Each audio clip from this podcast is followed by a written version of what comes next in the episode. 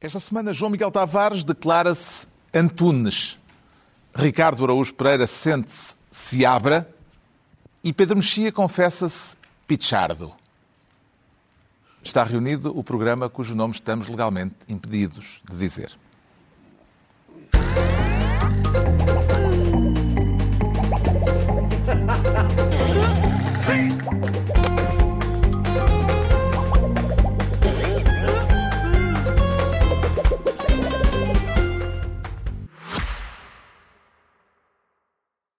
Esta semana, o Renault E-Tech assume a pasta da adaptabilidade, uma qualidade fascinante do ser humano e de políticos, que se caracteriza pela capacidade de ter diferentes modos para diferentes situações.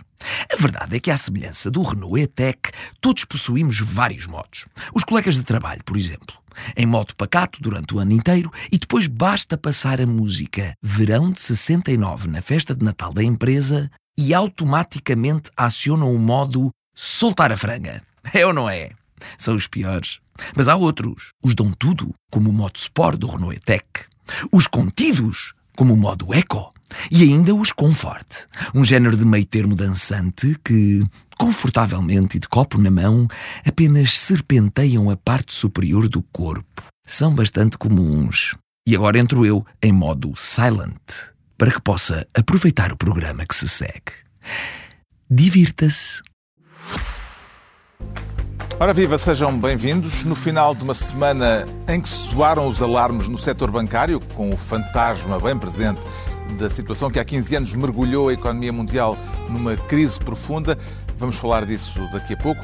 Disso e também de uma zaragata entre campeões no atletismo. Mas antes, o marujo Ricardo Araújo Pereira quer ocupar o posto de chefe de Estado-Maior da Armada. Isso não pode ser considerado um ato de insubordinação, Marujo Araújo? É possível, é isso que está em causa, Carlos. É isso que está em causa. Eu pus é um as coisas caso- nestes termos só para dizer Marujo, Marujo Araújo. Araújo, sim, sim. Eu, por acaso não tenho ideia do que é que o nome Araújo significa, se é que significa alguma coisa. Em princípio, não.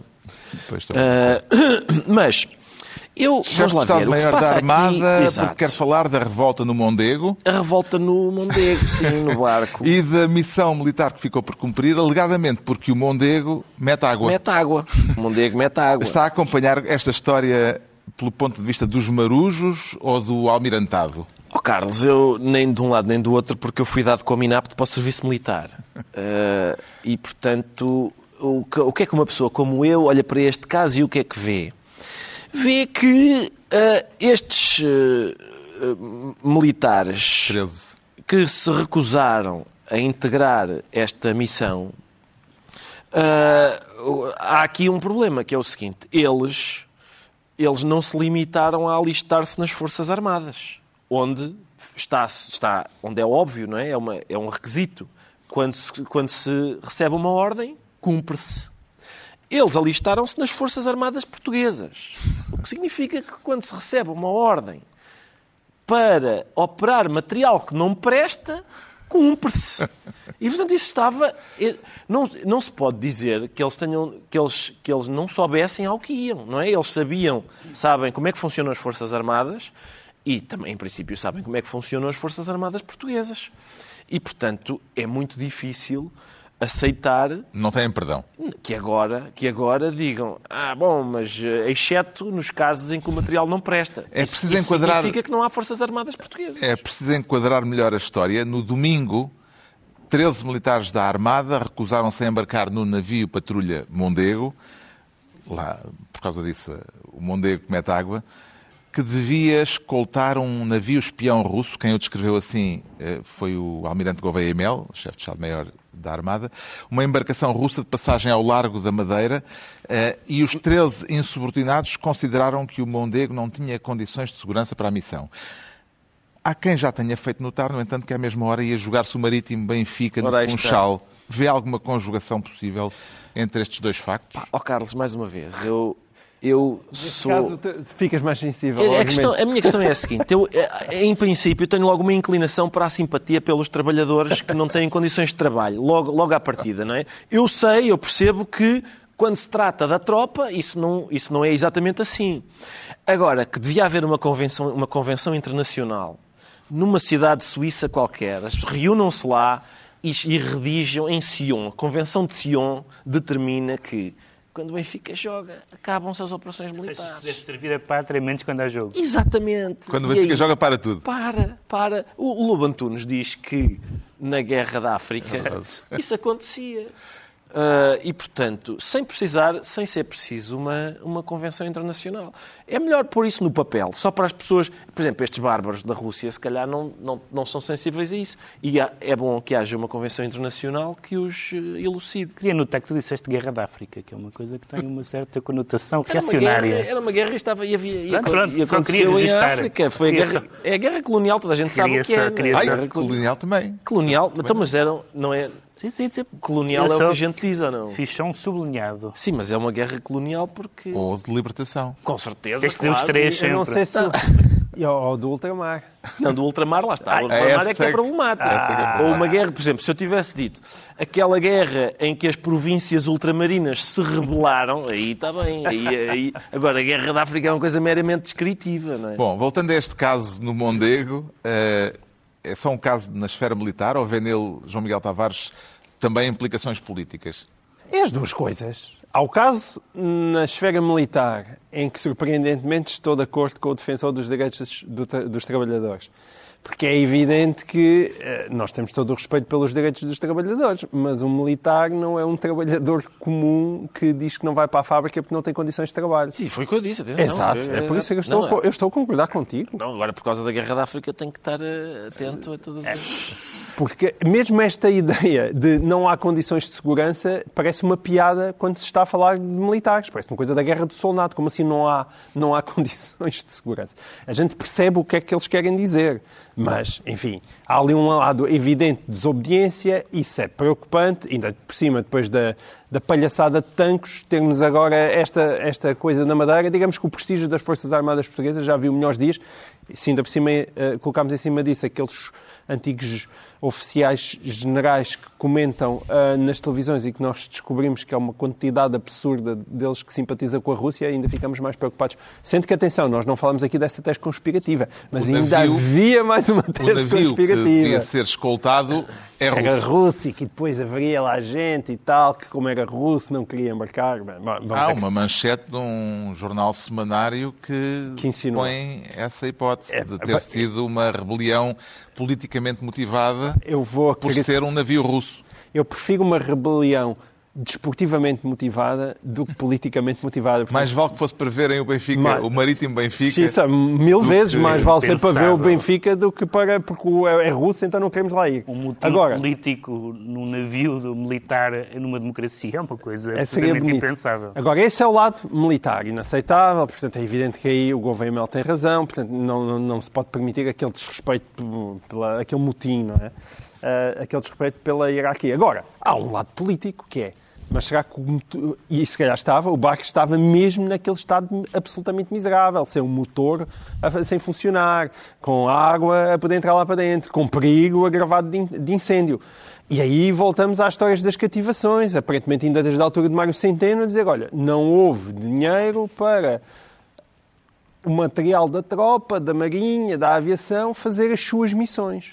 E isso é um problema político e, e também é uma parte importante deste caso. O Comandante Supremo das Forças Armadas ainda pouco disse sobre este caso. Vê alguma razão para as cautelas a este respeito do sempre tão loquaz Marcelo Rebelo de Sousa?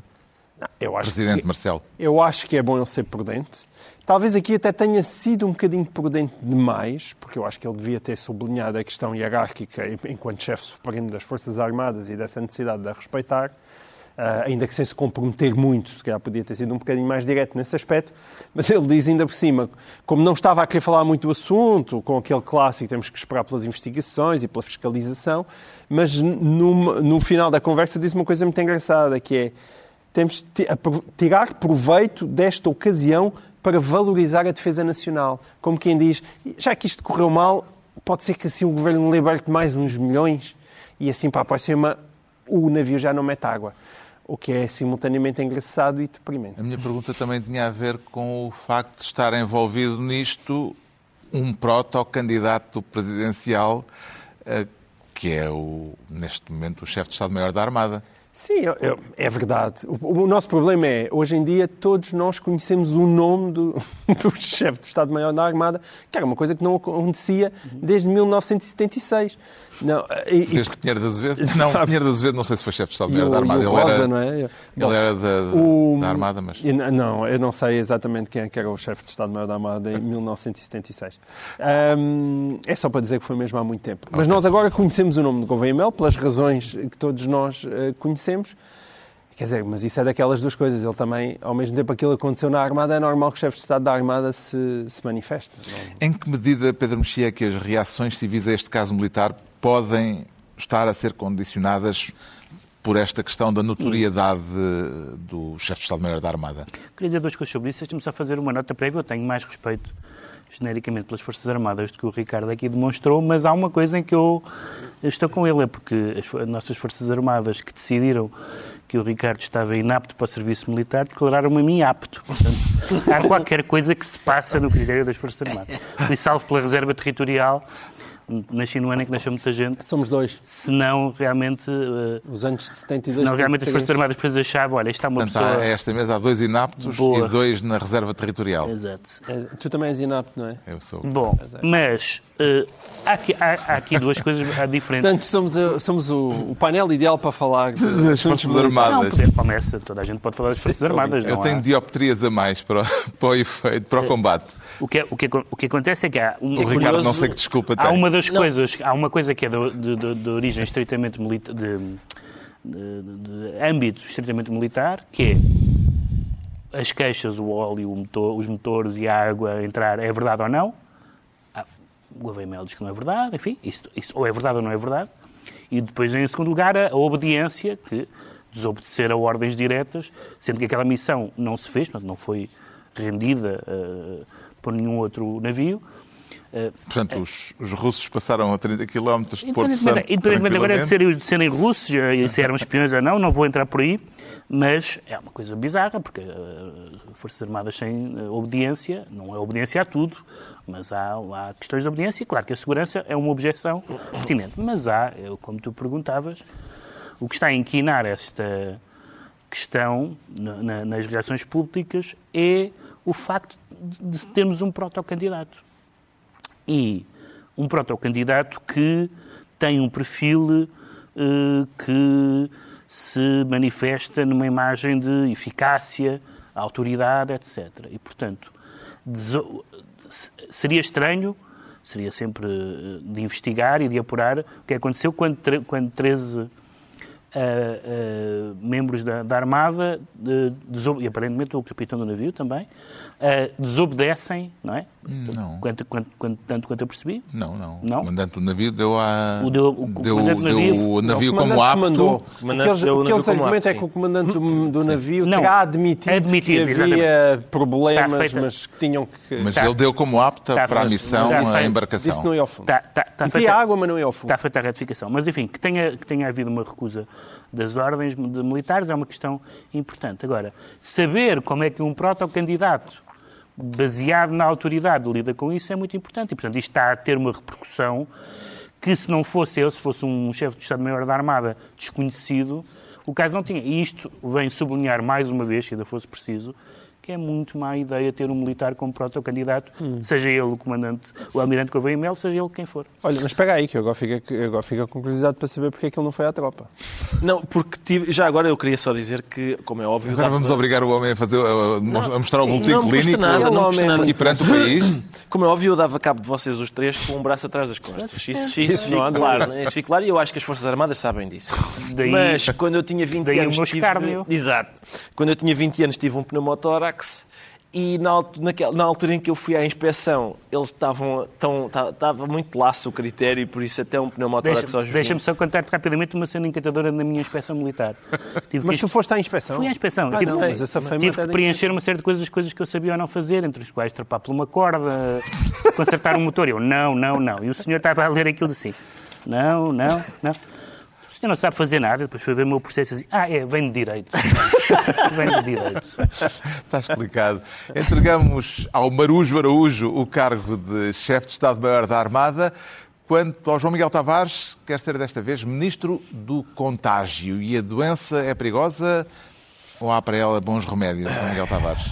Eu espero que haja bons remédios, mas isto gato escaldado nesta matéria. Estamos a falar do perigo de contágio no setor bancário, Sim. eh, depois da falência de dois pequenos bancos norte-americanos. O facto do Banco Central Europeu não ter recuado na intenção de aumentar as taxas de juro e depois ainda de saber que o Credit Suisse também estava em problemas.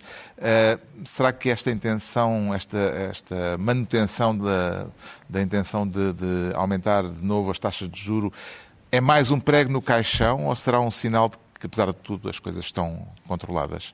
Mais do que a questão da, da, do aumento das taxas de juro, no final da semana as bolsas recuperaram das suas quedas, o que demonstra que aquela coisa chamada confiança, não é? Uh, é sempre Usou bom. esta sexta-feira uma reunião de emergência do Banco Central Europeu. É, não está e... tudo ainda resolvido. Por isso é que estamos aqui a falar disso. É, é, que, na verdade, faliram dois bancos, não é? Que foi o Silicon Valley Bank e o, e o Signature Bank. Mas, entretanto, já foram mais um nos Estados Unidos que foi, digamos assim, resgatado assim, à, à última da hora. E, e, e, na Europa existe a história do Credit Suisse, que não é um pequeno banco, é um banco bastante importante. É verdade que aí os problemas não são iguais aos problemas americanos, tem a ver com a própria reputação do banco e com muitos negócios duvidosos em que o banco, que já estava meio intervencionado, se tenha envolvido. E com um acionista problemático. E com um acionista problemático vindo das Arábias. O Saudita. Exato. O, ban o Banco Saudita, que, que disse Sim. que não punha lá mais Sim. dinheiro e por isso é que... Não podia pôr mais do que os tais 10%. Não entrou podia em um, colapso. Não podia haver um aumento de capital. Agora, o que é extraordinário nestas coisas é que as finanças, para quem não é um mega especialista, de preferência doutorado em matemática por Harvard e consegue perceber aquilo que é o funcionamento das instituições bancárias, continua a ser para os leigos, um, um, de facto, um mistério. Porque qualquer um de nós diria: Ah, mas esta coisa das inflações agora, isto é bom para os bancos, não é? Porque isto está aqui a subir, estão a, estão a conseguir mais, os empréstimos. Mas não parece que é bom para muitos bancos, mas também há bom, certos bancos para quem isto é mau. É mau e porque foi o caso. quem tem dinheiro emprestado não paga e, portanto, Sim, há um buraco.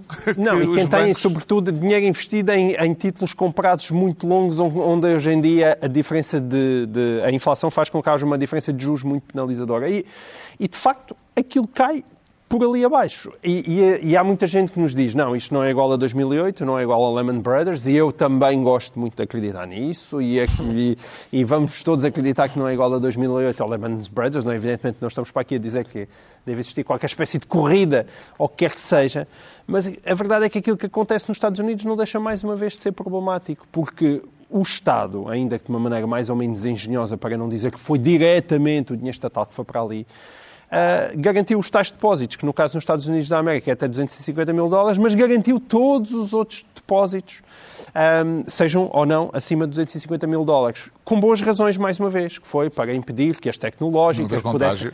Não é só não haver contágio, é porque ainda por cima aquilo é um banco, de... é o banco das tecnológicas americanas e, portanto, se só se garantisse os depósitos até 250 mil dólares, aquilo é que acontecia é que muitas empresas podiam ficar sem dinheiro para pagar os seus salários e de empresas perfeitamente viáveis. O meu ponto aqui é que há sempre excelentes razões, mas a verdade é que os bancos às vezes são too big to fail. Este aqui era too medium to fail, porque não era especialmente big, e depois dá ideias que uns são, já que são very little, também não deixamos to fail, e portanto uh, dá-me ideia que são sempre os mesmos a chegar à frente. Pois claro.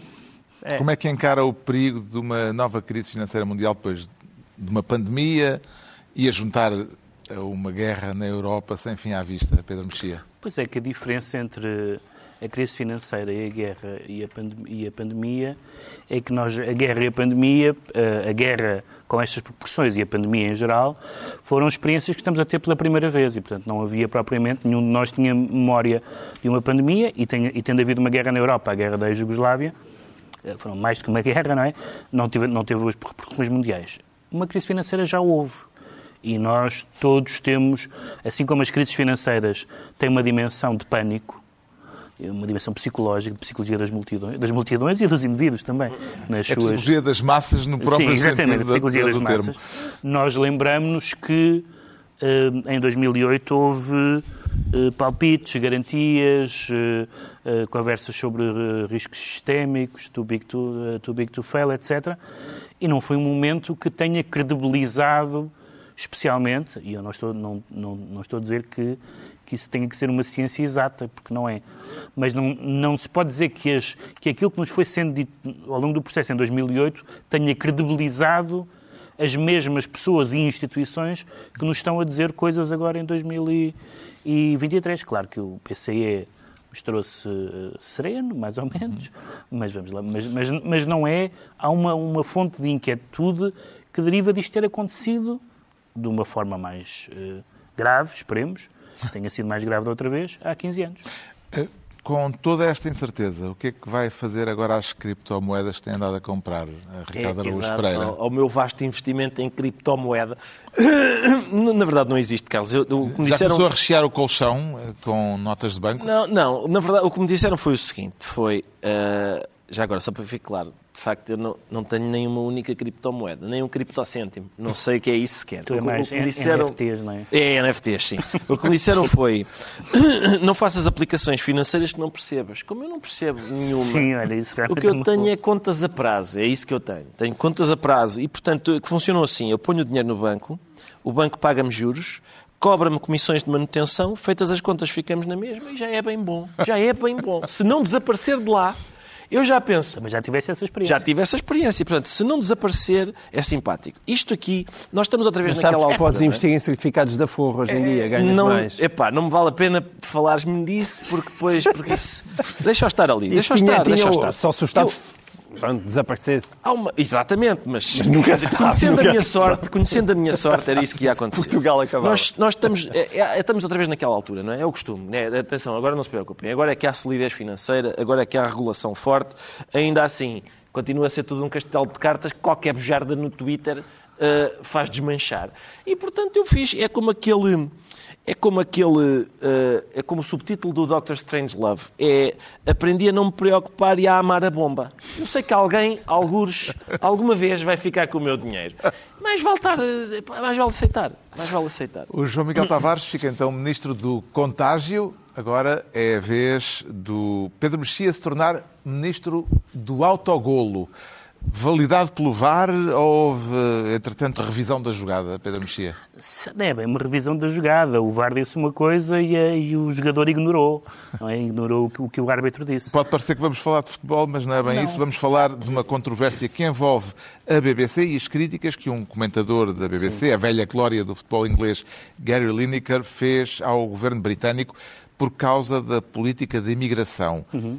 Qual é o seu ângulo de ataque para esta questão? O, o meu ângulo é o seguinte. O, o, Gary Lineker é há muitos anos comentador na, desse programa, do Match of the Day, que é um programa muito, muito visto, e ele é uma pessoa muito, muito acarinhada, como se diz, dos, das figuras públicas, e eh, eh, acontece que a BBC tem, com os seus jornalistas, e parece que com colaboradores regulares, eh, uma, uma cláusula segundo a qual eles não podem, porque a BBC se quer imparcial, eh, eles não podem exprimir opiniões políticas controversas, eh, não só na antena, em antena, mas como nas suas redes sociais. Nas suas redes sociais. O Gary Lineker, que tem um estatuto que dá para fazer o que lhe apetecer, fez uh, um tweet sobre a política de imigração do governo. Uh, eu acho que ele tem razão na substância, os argumentos ad Hitler nunca são muito interessantes. Uhum. Misturar, a, misturar o Hitler com críticas à política de imigração do governo uh, conservador não, não é uma ideia muito interessante, mas ele tem todo o direito de fazer isso. Uh, o que acontece foi que a BBC, perante isso, suspendeu, depois tentou substituí-lo, ninguém o quis substituir e agora deram o braço a torcer. E fez o programa reduzido. Fez o programa reduzido. Agora deu o braço a torcer. E o, e o, próprio Lineker, que não, que não se retratou, não pediu desculpa, não, etc., veio dizer que, bem, ele nunca pensou que estivesse abrangido por essa cláusula. Bom, o que isto deu na Inglaterra, de várias pessoas a atacar uh, a substância, de, ou melhor, a questão de se o tweet dele era bom ou mau, se pode ou não chamar. Uh, se pode ou não chamar nazi à política de imigração da, da, da Ministra do Interior uh, britânica, etc. Quando isso que é uma discussão legítima, naturalmente, uh, esconde a discussão que eu acho mais interessante, que é por que carga d'água é que um cidadão que nem sequer é jornalista Exato. há de hipotecar as suas opiniões só porque isso indiretamente vai ferir a suposta, que mais é suposta, imparcialidade da BBC. É uma limitação absurda e só, e só ficou claro que é absurda quando foi alguém, como alguém escreveu outro dia, maior que a BBC, que é o, que é o Lineker, é? Mas é uma, é, é uma, é uma... Que os jornalistas o façam, há uma margem para discussão sobre isso. Porque, evidentemente, se um jornalista toma posição e se se ocupa de um determinado assunto, pode haver uma desconfiança sobre a sua imparcialidade. Agora, um comentador de futebol não pode falar da política de imigração onde bem lhe apetecer com os termos que bem quiser. Era só o que faltava. Como é que vê o argumento ad iterum de Gary Lineker, Ricardo Araújo Pereira? Oh, Carlos, vejo como irrelevante. Sabe. Neste caso, é irrelevante saber se a comparação com nazis é justificada ou injustificada. Isso é, é como é costume nestes casos. Uh, se, a, se, a, se aquilo que foi dito é bem educado, mal educado, correto, incorreto, verdadeiro, falso, não interessa. Não interessa. A questão é, para já, é notável a ausência de silêncio sobre este caso. Notável e, e eu, eu gosto que assim a ausência seja. de silêncio, ou seja, o, o ruído que ele o ruído, que finalmente. Provocou. Porquê? Finalmente. Por parte de pessoas que concordam Exato, com o que ele disse. Exatamente. Lá está, lá está. Finalmente, a liberdade de expressão interessa. Já não é referida ironicamente como a sacrossanta liberdade Exato. de expressão. É isso. Afinal, a cultura de cancelamento existe. As pessoas reconheceram, escreveram com todas as letras. Cultura de cancelamento. Ou seja, há cultura de cancelamento, mesmo quando o cancelado é milionário, Exato. mesmo quando tem outras plataformas para se exprimir, mesmo quando é um homem branco a criticar uma ministra que é filha de imigrantes a propósito de imigração, mesmo quando não é despedido. Concordo com tudo. É possível falar de cultura de cancelamento. Agora, agora só falta fazer o mesmo quando alguém diz uma coisa que não nos é Exato, simpática. isso. É isso. A questão é essa. E, portanto, é, é, é, assim, não é? Nós, neste caso concreto, claro que, como sempre, não é? Como sempre, as pessoas perguntam, "Então, mas não há subtilezas aqui? Há sempre subtilezas. Há sempre subtilezas, não é? As subtilezas, neste caso, têm a ver, por exemplo, com ah, a- o tal contrato. Tal, a tal, as tais regras de imparcialidade que a BBC eh, obriga as pessoas a cumprir. Só que, reparem, este, isto arrasta-se há algum tempo. Reparem, em outubro de 2016, Jornal da Sun apela ao despedimento de Gary Lineker por infração das regras de imparcialidade da BBC. Janeiro de 2017, rejeitada a petição para despedir Gary Lineker da BBC por violação das regras de imparcialidade. Junho de 2020, antigo diretor da BBC diz que Gary Lineker pode partilhar as suas opiniões políticas e isso não quebra as regras de imparcialidade da BBC. Novembro de 2022, antigo diretor da BBC avisa Gary Lineker que está a brincar com o fogo ao fazer pouco das regras de imparcialidade da BBC. Setembro de 2020, Gary Lineker terá de aderir às regras de imparcialidade da BBC no novo contrato que acabou de assinar de 5 anos. Agosto de 2022, Gary Lineker em polémica sobre imparcialidade no Twitter com um jornalista da BBC. Setembro de 2022, ex-diretor da BBC diz que a adesão de Gary Lineker ao acordo sobre imparcialidade é um processo que está em curso. Outubro de 2022, Gary Lineker violou as regras de impar- de imparcialidade da BBC, diz a BBC. E, portanto, este- o, que, o que é que se passa aqui? Atenção, ainda dizem que os poetas gastam papel. Gastam papel, gastei em vão, bastante. pá. Mas reparem, a questão é a seguinte: é a gente, este acordo, a gente pode aceitar limitações à liberdade de expressão. Vamos, vamos transpor isto para Portugal. José Alberto Carvalho, o principal pivô da TVI, se calhar nós podemos aderir à ideia de que talvez não seja sensato ele usar as suas redes sociais para dizer o António Costa é um vigarista ou o Luís Montenegro não serve para, para líder da oposição, porque é o apresentador do principal jornal da TVI. Mas o futre e o Lineker é o futre. O Lineker é o A própria futre. ideia de li- limitar a liberdade de expressão de futre é uma ideia Com certeza. ao fracasso. Com certeza. Vê esta controvérsia como um caso de ataque à liberdade de expressão ou encontra nela outras subtilezas, para usar a expressão que o Não, Ricardo subtilezas usou? existem, os colegas disseram tudo o que é importante. Eh, Ou seja, a, a ideia de tentar que hajam diretrizes de imparcialidade da BBC consegue fazer algum sentido na perspectiva da BBC, porque tentou afastar-se da esquerda, da direita. Agora, claro, agora, esse é o ponto. E eu, com jornalistas, aliás, sou um defensor que haja regras para as redes sociais. Isso, aliás, nós estamos aqui na SIC, isso também na altura foi expresso Exatamente, e, e polémica. e houve polémicas à volta disso. Eu sou totalmente a favor, acho que os jornalistas pela profissão que desempenham, não podem andar no Twitter, tipo numa espécie de selvageria, e depois eh, mostrarem-se pessoas muito bem comportadas quando, quando, quando estão a fazer jornalismo. É uma espécie de uh, Dr. Jekyll, Mr. Hyde, que não faz nenhuma espécie de sentido. Agora, lá está, é isto. É, é, o senhor é futebolista e a própria BBC já reconheceu isso. Ele leu uma notícia onde se diz que os trabalhadores freelancer não afetes à atualidade informativa, em princípio vão, vão, vão ter novas regras para ele, que é o que faz sentido. O Pedro Mexia fica assim ministro do autogol, estão entregues as pastas ministeriais por esta semana. A altura para sabermos porque é que o Pedro Mexia, de novo ele, eh, esta semana muito virado para o mundo do desporto, o Pedro Mexia declara-se Pichardo. E Pichardo mais do que Évora, Pedro Mexia? Não muito, uma coisa nem outra. Eh, e mais uma vez, isto não é um tema sobre triplo salto, como, como seria de, de, de imaginar. Trata-se de. Não é um apoio a escolher Pichardo para o. Não, vamos lá ver. Há, duas, há as questões uh, substantivas e há depois as, as, as bocas e. Então, Nas questões substantivas. Já vamos descascar as Sim. substantivas e as outras, porque é preciso enquadrar isto. Os dois campeões de triplo salto, ambos naturalizados portugueses, envolveram-se numa troca de acusações, depois de Nelson Évora ter dito à Rádio Observador que Pedro Pichardo foi comprado e por isso é que conseguiu tornar-se português em apenas três meses. Que seja três meses, mas que seja três meses para toda a gente. Não que seja dez anos para um atleta, porque realmente não teve a mesma oportunidade ou não teve as mesmas cunhas, uhum. mas por, por, para outro atleta, por uma questão clubística. Pedro Pichar teve uma cunha. Teve. Foi comprado um atleta para poder ter resultados a curto prazo. É uma referência comprado, hoje em dia. Comprado é uma, uma palavra forte. Mas é, mas é como é. Porque temos atletas que chegaram antes do Pichard, que ainda não têm a nacionalidade. Nelson Évora, ao ataque contra Pedro Pichardo, uh, vê nisto, Pedro Mexia, uma crítica justa ou dor de cotovelo? Bem, quer dizer, dor de cotovelo. Há sempre uma, há sempre uma uh, reserva que uma pessoa deve ter em relação aos seus sucessores, no sentido de aos campeões que se lhe seguem, aos presidentes que lhe seguem, aos etc., aos ocupantes do mesmo cargo, porque parece sempre mal uma, certa, uma certa dor de cotovelo, uma certa amargura. Mas o, o, o Pablo Pichardo era, era Cuba, nasceu em Cuba e vai-se lá saber porque quis sair de Cuba, parece que num sítio extraordinário. E, a certa altura, tornou-se atleta do Benfica e foi naturalizado.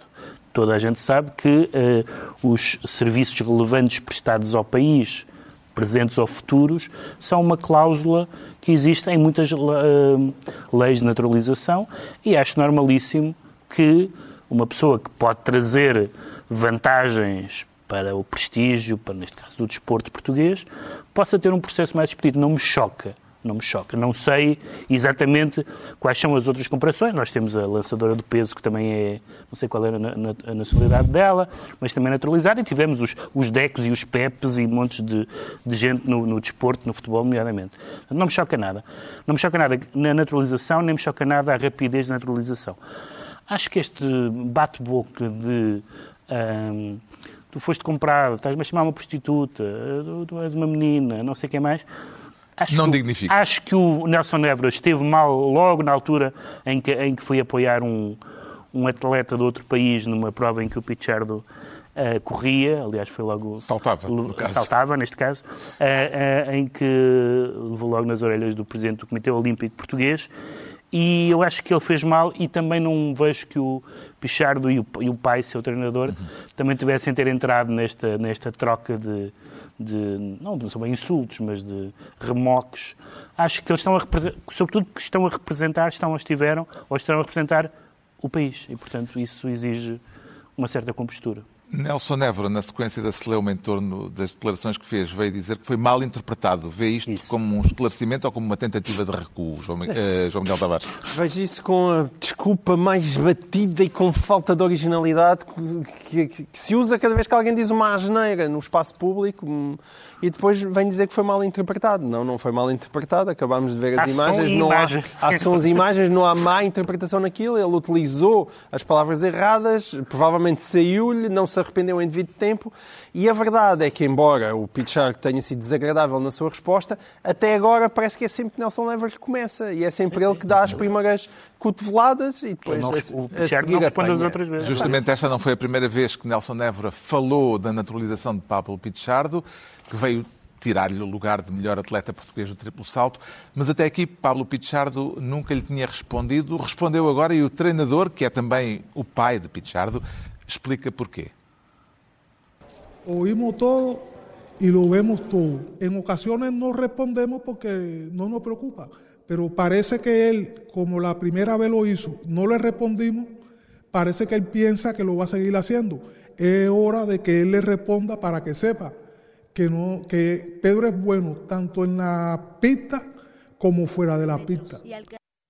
As razões para a resposta de Pablo Pichardo nas redes sociais, uma resposta que saiu violenta, em que Pichardo escreve mesmo a certa altura a tua melhor marca é, 1,71 é 17 metros e 74, eu salto mais do que isso de leggings compridas e chapéu.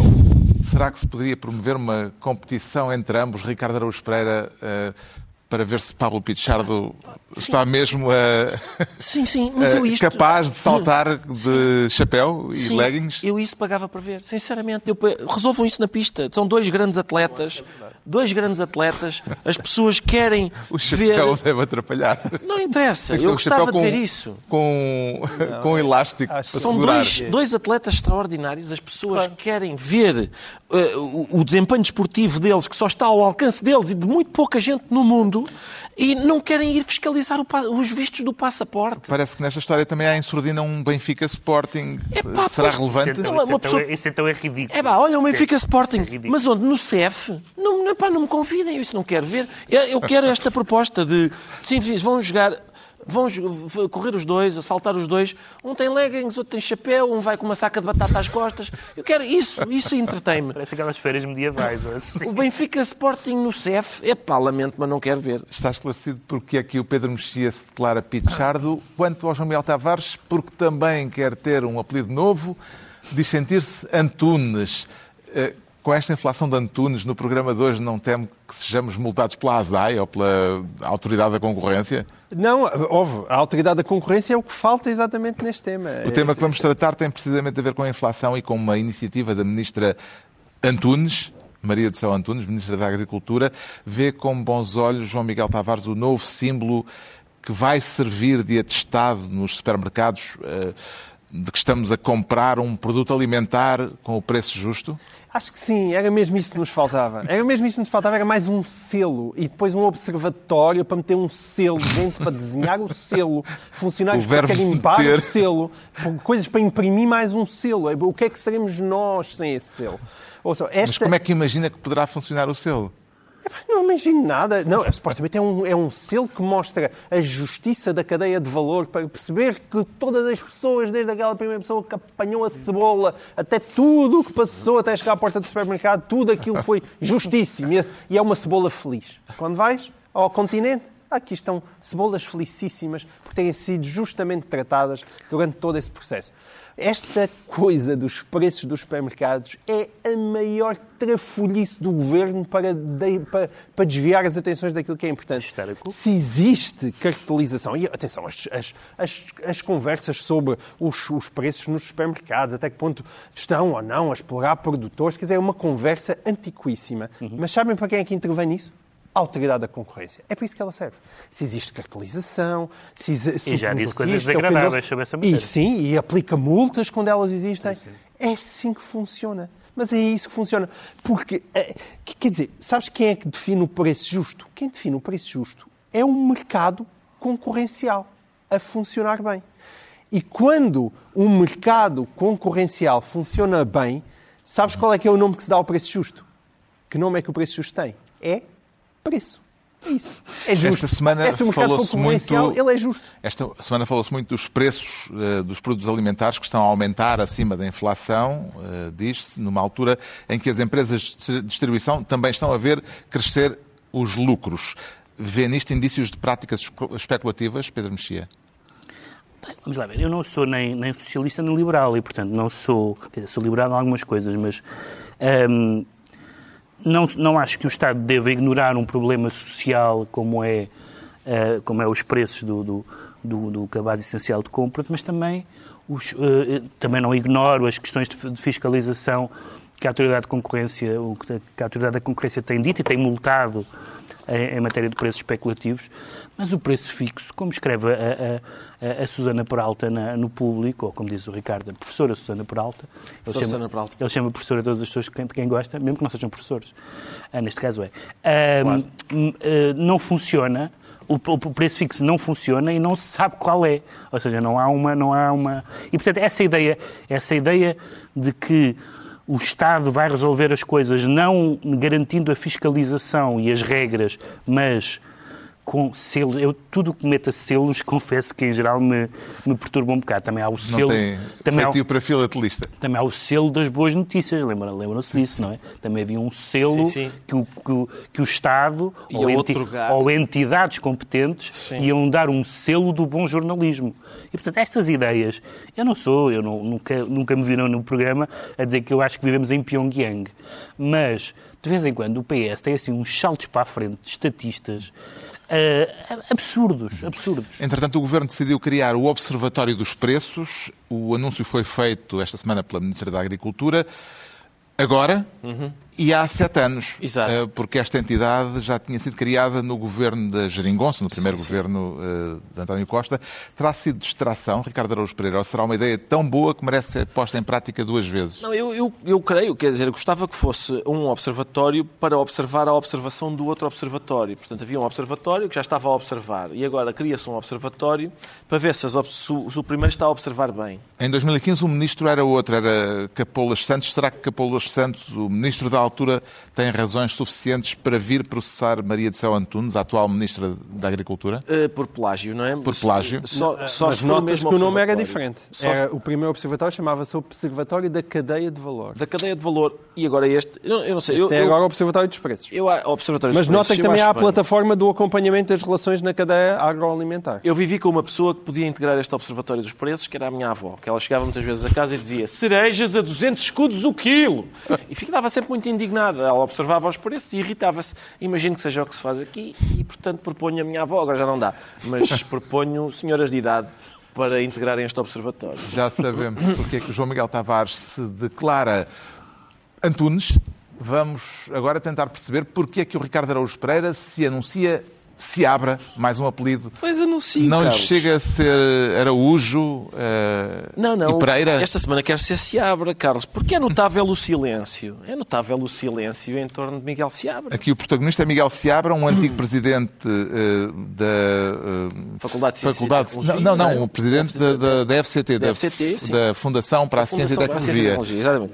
Por causa de uma polémica que nasceu no Twitter, quer contar a história... verdade, não nasceu no Twitter. Não nasceu no Twitter? O, que, o que aconteceu foi que no Dia da Mulher, acho eu, não é? no Dia da Mulher, o, o Miguel Seabra, este, o professor Miguel Seabra, passou, ele é professor, pá, é professor, passou por um cartaz ah, sobre o Dia da Mulher e no verso do cartaz garatujou a caneta uma coisa do género o homem Eh, branco... O homem branco está em vias de extinção na ciência. Sim. Vamos comemorar o dia do Survivor. Exatamente. E é notável o silêncio em relação a, a Miguel Seabra, Mas Carlos, eu digo que porque- nasceu no Twitter porque foi no Porque foi Twitter que ganhou escala. e ganhou escala, e, portanto, sim. naquela altura Exatamente. era uma, É foi isso. uma piada Foi- de, de caserna. Bom, mas a questão é o seguinte: é, eh, aquilo que o Miguel Seabra escreveu, em princípio, é uma piada. Como é que a gente sabe que é uma piada? Primeiro, há várias indicações. Primeiro é o facto dele dizer que é uma piada. A segunda é, está escrita à mão no verso de um cartaz. Quem está a falar a sério afixa um cartaz, por exemplo, com 95 teses à porta de uma igreja.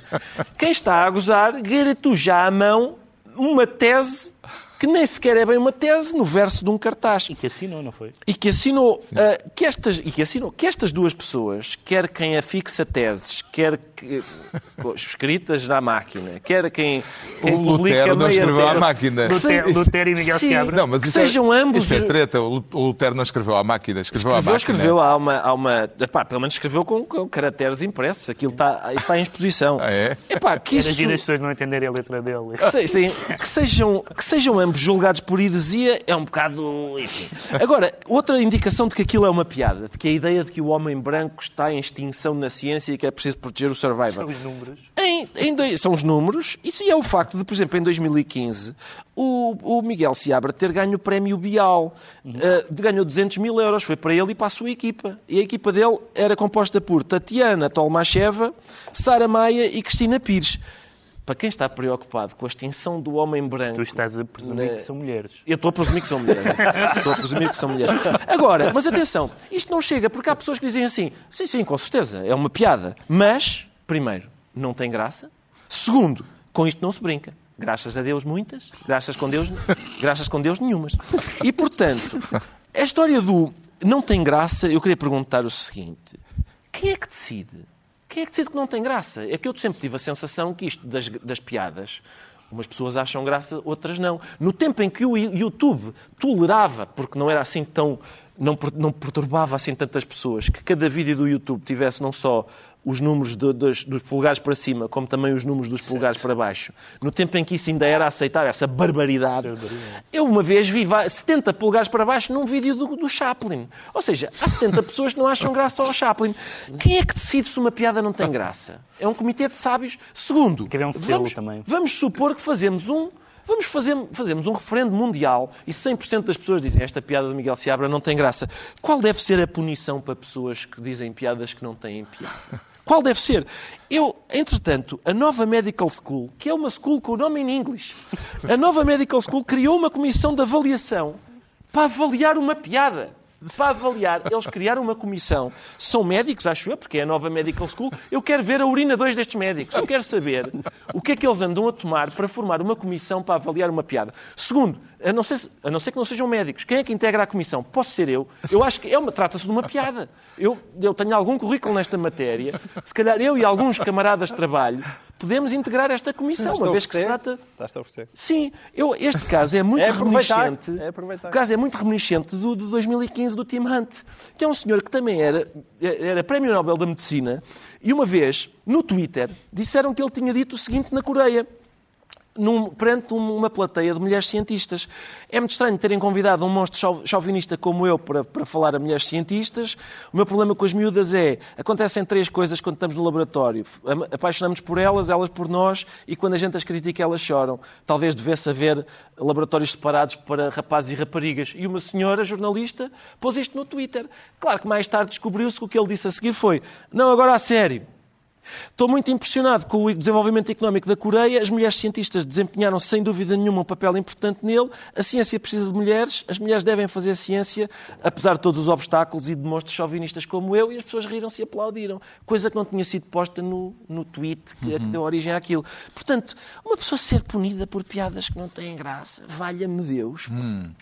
Bom, Mas é os notável livros. silêncio, é notável. eh, vamos aos livros e eu trago esta semana, calha bem, a propósito de provocações, um livro, na verdade, três livros num único volume, que é todo ele uma provocação literária, aliás, desde o próprio título, Tuga. Tuga, é este tijolo de quase mil páginas, é a reunião da obra conjunta de Manuel da Silva Ramos e Alface, pseudónimo de João Alfacinha da Silva. É um caso invulgar de dois autores que foram uma única entidade literária, publicaram eh, três livros no final dos anos 70 e princípio dos anos 80, todos eles livros com títulos onde se percebe de imediato o tal intuito provocatório. Os Lusíadas, em minúsculas, claro, As Noites Brancas do Papa Negro e Beijinhos. São três livros que não respeitam convenções literárias e que, quando as usam, é para as subverterem. Livros cheios de experimentação, tanto a nível da linguagem como da narrativa, e sempre com um humor truculento, meio selvagem. Aliás, a introdução do poeta eh, Manuel Portela, dentro do mesmo espírito, tem por título, sugestivamente, Que Grande Calhamaço. E depois, entre parênteses, a língua a ouvir-se, a vir-se, a rir-se. Uma trilogia de Manuel da Silva Ramos e Alface, edição de VS, Vasco Santos. O João Miguel Tavares traz um ensaio sobre as origens da Guerra Fria. Sim, já aqui várias vezes falei da Anna Applebaum, uma grande jornalista, uh, grande historiadora, uh, e à boleia da guerra da Ucrânia, os seus melhores livros têm estado a ser republicados. Foi o caso do Gulag há pouco tempo, agora é esta Cortina de Ferro, que também já tinha estado disponível na Civilização, uh, mas a edição estava escutada. Ela volta, vale imensa pena para compreender aquilo que foi o estabelecimento da cortina de ferro uh, na Europa a partir de 1945. A Ana Applebaum tem a vantagem também de falar polaco e russo e, portanto, fez aqui um trabalho extraordinário de pesquisa e de jornalismo e de história e é tudo excelente. O Pedro Mexia claro, traz um livro sobre livros. Sim, é um livro sobre livros. Tem este título chamativo, que é o título de um dos ensaios aqui recolhidos, contra a Amazon. Uh, enfim, o, o Jorge Carrion faz um, um ataque à ao lado do hipermercado da Amazon, ao lado da concorrência desleal, as condições de trabalho, a privacidade, tudo isso que nós conhecemos, mas no fundo o que ele acha, e essa é a frase a reter deste ensaio, é que é, é que a Amazon fez uma expropriação simbólica do lugar da livraria. Hoje em dia já não há livrarias, porque a desterritorialização matou o sentido de uma comunidade da livraria e o livro é mais interessante, eh, acho eu, desse ponto de vista, embora também haja críticas pertinentes sobre o modelo da Amazon e das livrarias online. O, o, Ricardo Araújo Pereira traz um prefácio de Francisco Louçã para um livro que acoplado a um livro tem muitas edições tem muitas disponíveis. Edições, mas esta, porque é que distingue esta das outras? Duas coisas, as, as, ilustrações do André Carrilho e o prefácio de Francisco Louçã, que é de facto importante. Ah, o livro ainda não dissemos qual é. Sim, é o, 1984, 1984 de George. Orwell. que é um livro que tem sido vítima de uma espécie de guerra cultural em que... Como aliás o Orwell em geral. Exatamente, em que uma certa direita tenta apropriar-se dele e uma certa esquerda não tem problema nenhum em deixá-lo ir e até, e até achá-lo condenável. Ora, Francisco Louçã, e bem, ainda bem, uh, é, faz um prefácio em que põe, põe os pontos nos is, por exemplo, resgata o livro, não é? volta a resgatá-lo. Por exemplo, diz aqui, reparem, diz que, por exemplo, a comunicação é um terreno, acerca deste livro, é um terreno de batalha em que se exige um controle total, nomeadamente torturando a linguagem. A novilíngua é a mecânica usada para restringir o campo do pensamento. Sim, é isso que acontece quando se procura impor uh, uma linguagem. E já em, já em 28 de fevereiro, o Francisco Louçã, numa crónica no Expresso chamada E de repente deve-se corrigir a literatura a propósito do Roald Dahl, escrevia que realmente, tal como o Sr. Winston Smith aqui neste livro tem de reescrever jornais e textos do passado, reescrever o passado é a essência do poder e é, e é uma abominação cujas consequências são gigantescas, diz Francisco Louçã. E eu acho que ele tem toda a razão. E assim se conclui mais uma reunião semanal, hoje a oito dias, à mesma hora, ou a qualquer hora, em podcast, Pedro Mexia, João Miguel Tavares e Ricardo Araújo Pereira.